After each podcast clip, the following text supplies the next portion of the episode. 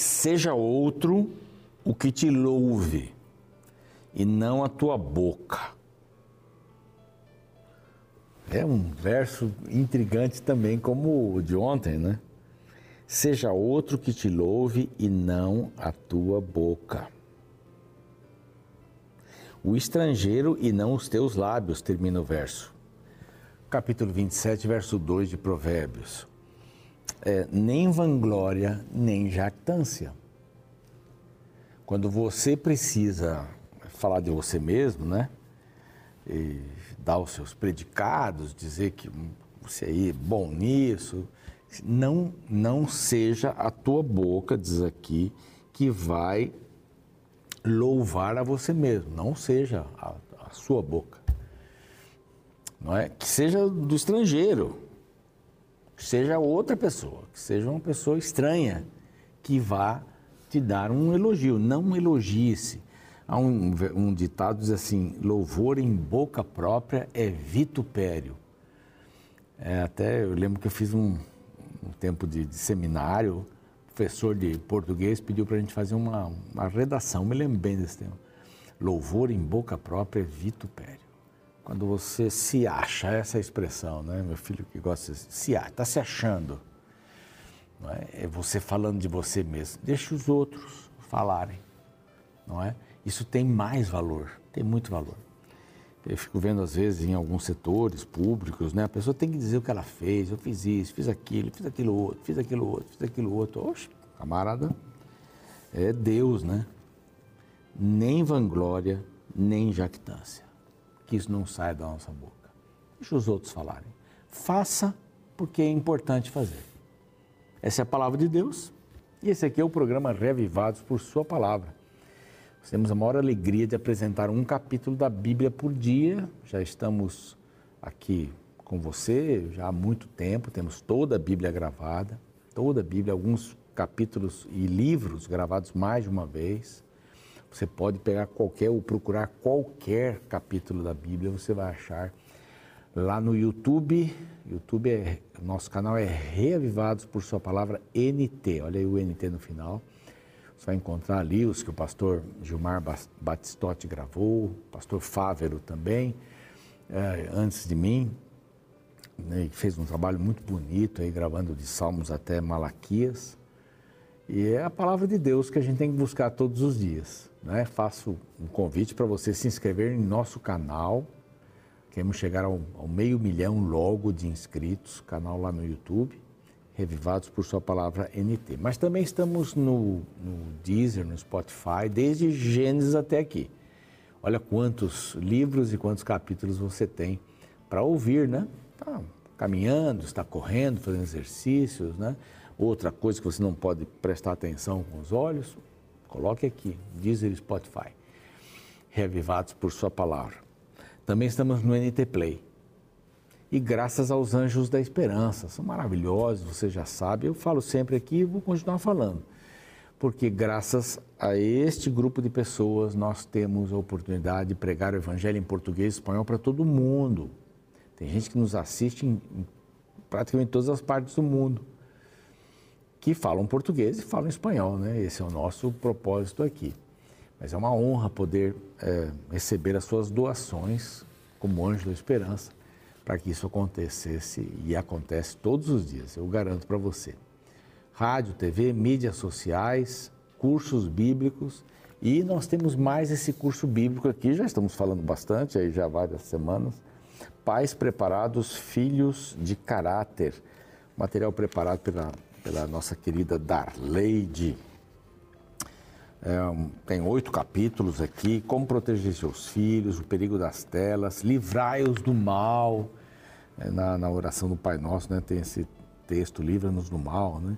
Como ensinar sobre sexualidade, olha, uma coisa bem importante aqui para gente. Vale a pena, hein? Vale a pena mesmo pedir gratuitamente essa revista por este WhatsApp aqui, tá? Este é o número do WhatsApp. Você pode pedir a revista. Vai aparecer um outro número de WhatsApp também que você pode eh, se tornar um anjo da esperança. Pode se tornar com a gente aqui um anjo da esperança, tá bem? Bom, nós vamos para um rápido intervalo. O assunto de hoje é o capítulo 29, ou o Salmo 29, é, que nós vamos é, passar aqui, tá bom? Não sai daí, a gente volta já já.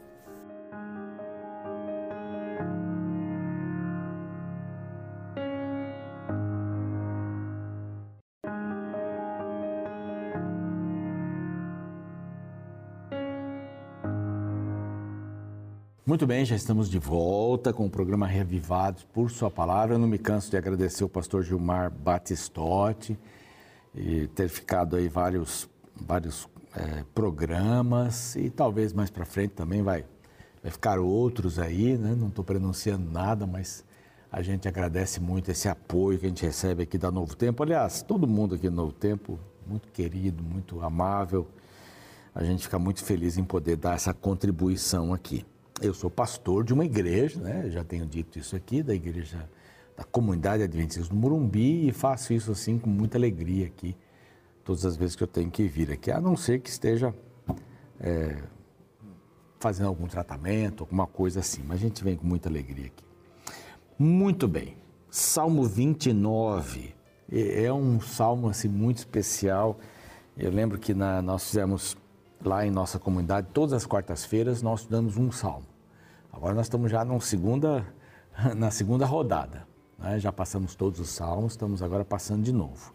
Mas eu me lembro quando falei sobre esse salmo lá. E foi muito, muito gostoso, assim, muito interessante. Quando já gravei aqui também, foi mais rápido, mais curtinho. Mas esse é um salmo que fala sobre a voz de Deus na tempestade. Um outro título que você pode dar a esse salmo é Deus acima da tempestade. Olha que coisa interessante. O salmo anterior, ele dizia mais ou menos assim: O Senhor é minha rocha, o Senhor é, me guarda do seu lugar santíssimo, o Senhor é minha força, o Senhor é meu escudo, o Senhor é fortaleza na minha salvação, o Senhor é meu pastor e tal, diante das vicissitudes, diante dos obstáculos. Então, paciência, sabedoria para enfrentar os obstáculos não para ser vitorioso em todos os obstáculos. Aqui nessa terra, não espere isso. Ah, mas está sendo negativo. Não, não estou sendo negativo. Isso é ser realista. Não existe a teologia da prosperidade de que Deus só está esperando você olhar para cima para ele derramar sobre você todas as bênçãos que ele tem. Deus tem bênçãos espirituais para nós: perdão, paz, esperança, amor. E esses são, essas são as bênçãos que Ele quer dar. Deus não quer dar dinheiro para você ficar rico. Então todo cristão agora vai ficar rico. Não, não é isso. Todo cristão agora não vai ficar mais doente, porque aceitou a Jesus. A doença é fruto do pecado. Aí você está voltando lá nos tempos de Jesus, quando Jesus é, repreendia os fariseus, porque eles achavam que uma pessoa doente, doença crônica, então é um pecado dos pais dele, sei lá, coisa assim. Então aqui você encontra novamente este salmo que é importante. Daqui a pouco vem salmos de lamento, de dor e tal. Vai, vai surgir uma porção de salmos assim também. Mas esse é um salmo muito legal. Porque Davi diz assim: tem a tempestade, mas a voz de Deus está acima. Não existe vida sem tempestade. É isso que ele está dizendo aqui. Salmo passado ele disse assim: não existe vida sem obstáculos, sem medos então é absolutamente normal um cristão sentir medo. Ah, é possível porque nós somos humanos. Nós não somos perfeitos e nunca seremos perfeitos aqui na terra nesse sentido farisaico de não errarmos. Então tem gente que não nega ter medo para não se mostrar fraco. E não pode. Eh, tem gente que não conta os obstáculos, ou pelo menos não compartilha, não pede ajuda nos obstáculos, porque tem esse receio de se sentir fraco. Quem não pede ajuda para não se sentir fraco, fraco é. é. Esse é o momento mais frágil da sua vida. Aqui Davi escancara o coração, né? Escancara o coração. Eu me lembro de uma história de um um seminarista, né? fazia teologia, um estudante, teologia, futuro teólogo, pastor e tal, que gostava de jogar basquete e, e havia um, um, colégio próximo ao seminário que emprestava quadra para esses jogadores uh, seminaristas né, jogarem depois do expediente. E o zelador, bondosamente, ficava ali com a chave, esperava todo mundo jogar e ir embora para casa. E um desses jovens percebeu que o zelador estava sentado lendo a Bíblia. E ele foi agradecer. Eu quero agradecer muito você que vem aqui, né, todo, todos os dias que a gente quer jogar e tal. Um pouquinho de tosse aqui. Quero agradecer você. Você está lendo a Bíblia? Ele disse, sim, estou lendo a Bíblia. Bom, a ideia, né? O quadro. Um zelador, um homem simples, lendo a Bíblia. Tá bem. Que livro que você está lendo a Bíblia? Teologando, cheio de conhecimento. Ah, estou lendo Apocalipse. Apocalipse? E você está entendendo o que você lê? Sim, estou entendendo. Oh, mas o Apocalipse é um livro difícil. Né? Pronto, talvez até para dizer assim, se quiser ajuda, eu te ajudo, né? Seminarista. Aí ele disse assim, mas o que, que o senhor está entendendo? O que, que o senhor está entendendo do livro? Ele falou assim, olha, eu estou entendendo que Jesus é o vencedor. Ah, aquele monte de sinais e coisas, etc. Ele resumiu belamente: Jesus é o vencedor. Então, diante de todos esses obstáculos, Jesus é o vencedor. Tem perseguição para a igreja, mas Jesus é o vencedor. Os poderes do mal vão se juntar contra, mas Jesus é vencedor. Então, vamos gravar isso. Jesus é o vencedor. É o que importa. É interessante conhecer os sinais ali, vamos ver Apocalipse, já vimos, vamos ver de novo daqui a uns meses, aí, um ano. Mas é importante você ter em mente que Deus está acima da tempestade, que Jesus já é vencedor e que você mesmo perdendo e tropeçando aqui é um vencedor. Então, tinha umas pessoas aí, um, umas semanas atrás, que estavam dizendo, pastor, o senhor está falando muito, fala, lê a Bíblia. Não, o objetivo aqui não é ler a Bíblia, o objetivo nosso aqui é... Desculpa aí, mas nosso objetivo aqui é tirar algumas lições do, do capítulo, né? esse é o grande objetivo, né? não é ler a Bíblia, senão a gente leria tudo aqui, diria, valeu, bom dia, até amanhã. Né? Mas essa, essa é a visão que a gente tem que ter agora ao ler. Ele começa assim. Primeiro, ele dá um tributo a Deus, dá honras para Deus. Primeira coisa que ele faz. Depois, ele fala sobre a voz do Senhor, e essa é a parte mais linda aqui. A voz do Senhor está acima dos problemas, das tempestades. Então tá lá, dois versos iniciais: tributai ao Senhor, filhos de Deus, seres celestiais. Todos os seres celestiais. Tributai ao Senhor, a glória devida ao seu nome, adorai ao Senhor na beleza da sua santidade. A gente poderia ficar um tempão falando sobre essa questão aqui de beleza da santidade. A beleza da santidade. Vai dar certo aqui. Vamos lá a beleza da sua santidade. Quer dizer, ser santo, para nós aqui é ser separado. Para Deus, ser santo é ser o único, o único ser justo, criador. É o único que merece esse tributo. Na beleza da sua santidade, na beleza da sua justiça, na beleza do seu amor, da sua bondade, da sua misericórdia. Aí você pode colocar uma porção de coisas na beleza, no sentido de que é único. Ninguém consegue ser santo como Deus é. Por isso que às vezes a gente encontra aqui na Bíblia Jesus dando algumas palavras um pouquinho duras aí para alguns fariseus que queriam ser santos e queriam ser adorados pela beleza da santidade. E o verso que eu li, né, que, que o elogio não vem da sua própria boca, ao, ao abrir o programa, que não vem da sua própria boca que vem do estrangeiro, gente que você nem conhece. Por quê? Porque quem merece, se eu acho que eu mereço, eu acho que eu mereço ser adorado.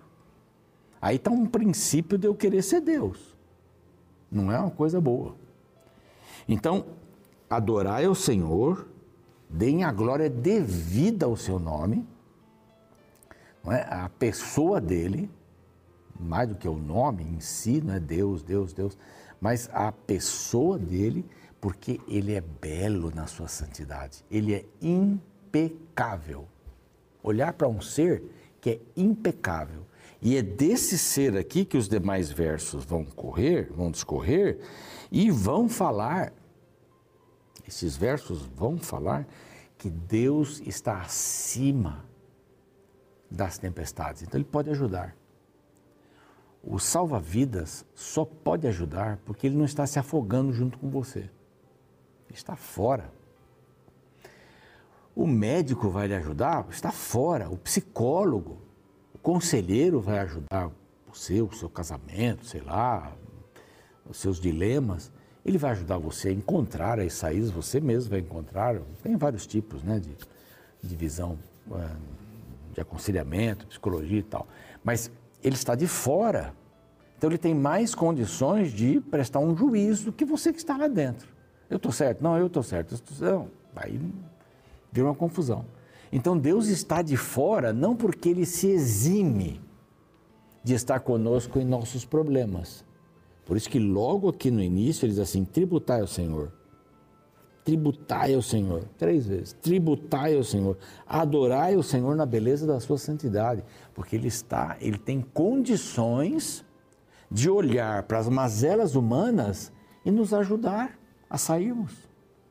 Ele está olhando lá em cima e você está aqui, pro, está no labirinto, né? Se você olha em cima do labirinto, esses dias eu fiquei na casa do meu filho, da minha, minha neta, e eu ensinei a minha neta a, a fazer esse caminho de, de, labirinto. É um livrinho lá de criança e tal. Aí eu disse a primeira vez assim, que ela passou o dedinho, já encontrou lá o bolo, não sei o que, que era exatamente, a saída, a casa e tal. E eu disse assim, matou, matou, usei essa expressão, agora ela usa a expressão para tudo. Matou, vovô, matou, matou. Quer dizer, fiz. Quando você está lá dentro do labirinto, você não tem uma visão para sair dele. Você vai no, na tentativa e acerto e erro. Mas quando você está acima do labirinto, está vendo? Não, por aqui não dá, por aqui não dá, por aqui deu, deu, deu, deu, deu, sair. Deus está acima do labirinto. Então ele vai me conduzindo, é a palavra dele. Aí o verso 3, do 3, do verso 3 até o verso é, 9 nós vemos e lemos sete vezes a palavra voz do Senhor. Voz do Senhor. Então diz assim: ouve-se a voz do Senhor sobre as águas. troveja o Deus da glória, o Senhor está sobre as muitas águas. Quer dizer, ele está lá, está do nosso lado. Mas ele está acima para poder nos tirar. É o salva-vidas. Aqui diz que a voz do Senhor é poderosa. Depois do verso 4 ainda diz que a voz do Senhor é cheia de majestade. A voz do Senhor quebra os cedros, sim. Alguns até veem aqui a força das águas que vem vindo e, e vem levando tudo quanto é coisa aqui. É, que vem de um lugar aí do deserto, passa pelo Líbano, por Hermon e tal, e tal, e tal. Mas ela despedaça os cedros do Líbano.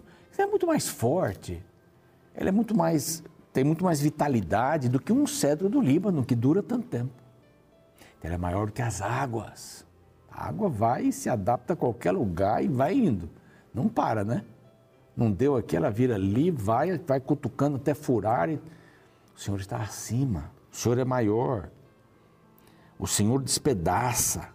Ele faz saltar como um bezerro do Líbano, como boi selvagem. A voz, a voz do Senhor despede chamas de fogo. A voz do Senhor faz tremer o deserto, o Senhor faz tremer o deserto de Cádiz, em lugares que eles conheciam, né? A voz de Deus é o favor dominante em qualquer tempestade. Essa frase eu tirei de um livro, fala sobre salmos.